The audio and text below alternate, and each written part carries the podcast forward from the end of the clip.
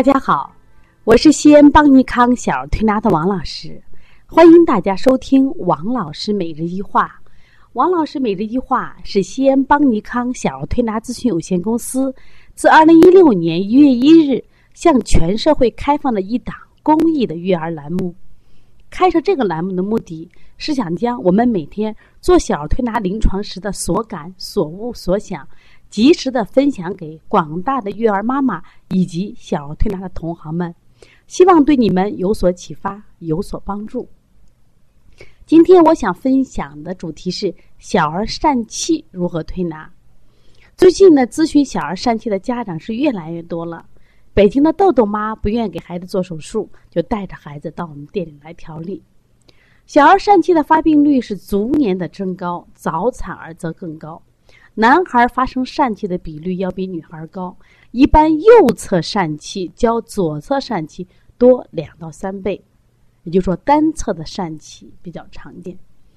那我们首先给大家讲讲什么是小儿疝气呢？其实小儿疝气啊，又叫做腹股沟疝气，俗称小肠串气。这把位置是不是说清楚了？它的位置在腹股沟。那么主要症状的时候，一般当孩子哭闹或者是用力的时候，腹股沟内侧会出现一个肿物凸起，安静的时候消失。这个妈妈就讲啊，说当时我们到医院的时候，他症状很好呀，这时候没法检查，医生说你俩出去，出去他哭不哭都哭，哎，他一哭他就出来了。随着肿物的屡次出现，那么肿物可增大并坠入一侧的阴囊中。那么，我们用手指将肿物向内向上轻轻挤压，也可使其还纳于这个腹腔，就是一些还纳的手法啊。那么，西医对这个病的解释呀，是认为有些孩子呀出生后，他的鞘状突未能闭合，所以小孩呢一旦剧烈的用力，爱哭哭啊，就会导致腹腔内的小肠网膜，包括你像女孩啊卵巢呀、输卵管啊。都可以进入此鞘状突，成为疝气。那么在初期的时候，往往他症状不明显，呃，但是如果他站立久了、哭闹或咳嗽啊频繁的时候呢，腹内压增高的时候，那么他的腹沟区啊就会胀痛感或者轻微疼痛。这时候孩子跟你说：“妈妈，我好疼啊！”因为这个位置呀不好，在哪儿呢？在生殖器的部位。所以，许多家长担心啊，疝气不及时治疗会影响生殖器官的发育。其实啊，小儿疝气呢，一般不会影响发育，但最大的风险在于嵌顿。什么叫嵌顿呢？也就是说，它这个腹股沟的或者阴囊的肿物就无法回纳，回不去了。刚才前面讲了一推，不就可以上去吗？那这个时候回不去了，那么小孩他的腹痛加剧，哭闹不止，继而会出现呕吐、腹胀。甚至不排便的肠梗阻症状，这感觉就比较危险了。所以说，那我们今天分享这个主题，就是教大家如何去预防它啊，预预防它，包括我们平常做一些保健手法来处理。那么，在中医认为啊，这个疝气的发病啊，都和肝经有关。为什么？我们肝经的一条循经刚好还什么呀？我们的生殖系统。和肝经有关，就肝气郁结有关，同时和气虚受寒有关。发现这里的孩子啊，有个特点，脾气大，爱哭，同时脾胃弱，中气不足。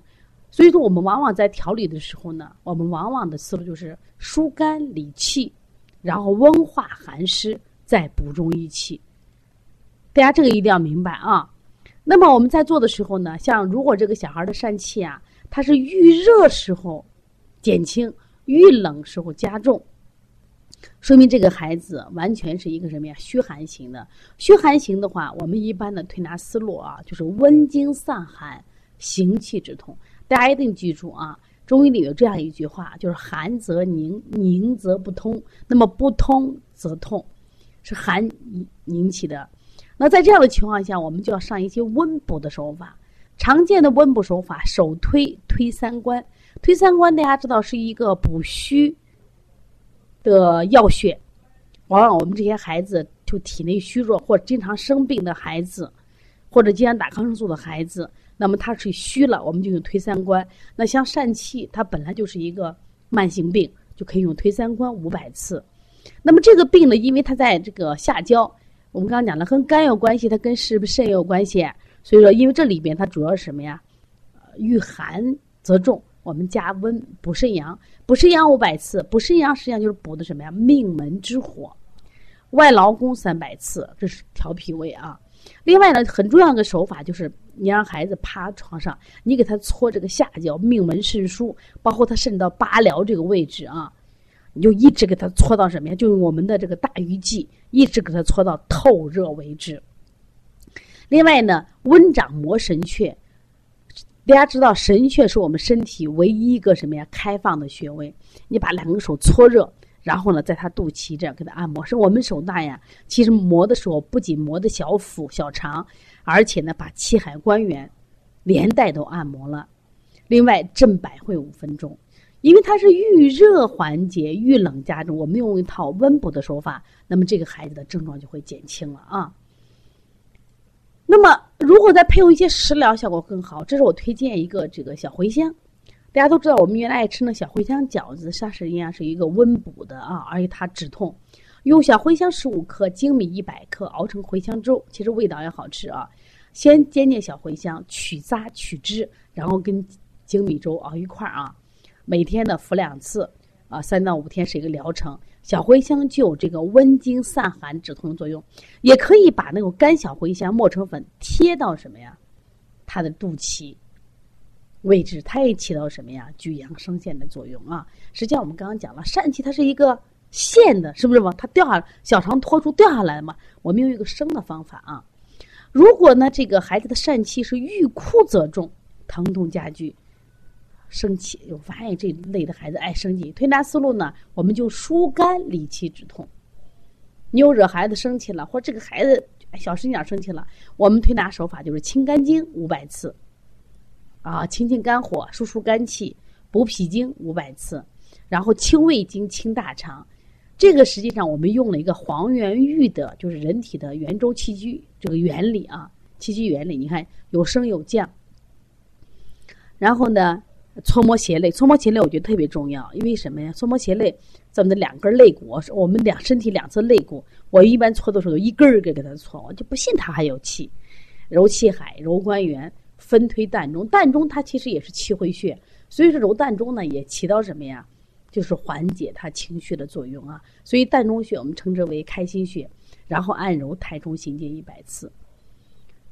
所以说，当遇到这种情况的时候，你记着啊，孩子是气，就是肝气郁结，肝气郁结造成的啊。往往这个肝气郁结的话，他有时就容易欠顿。其实我们现在想啊，这个气结病啊，也是我们调理中我发现一个常见病。有的孩子吃多了，我觉得最简单，他泻了就好了。受寒了，我们温中或者散寒解表，我就发现气结病难调。为啥？气结病都是心理病，自己想不开呀。